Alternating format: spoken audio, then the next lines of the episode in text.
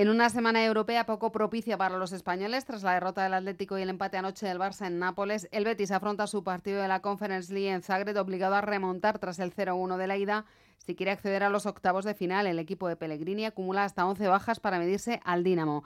En Sevilla, la selección femenina ultima los detalles de su partido frente a Países Bajos en las semifinales de la Liga de las Naciones. El objetivo es la final, que llegaría con el premio extra del pasaporte para los Juegos Olímpicos de París.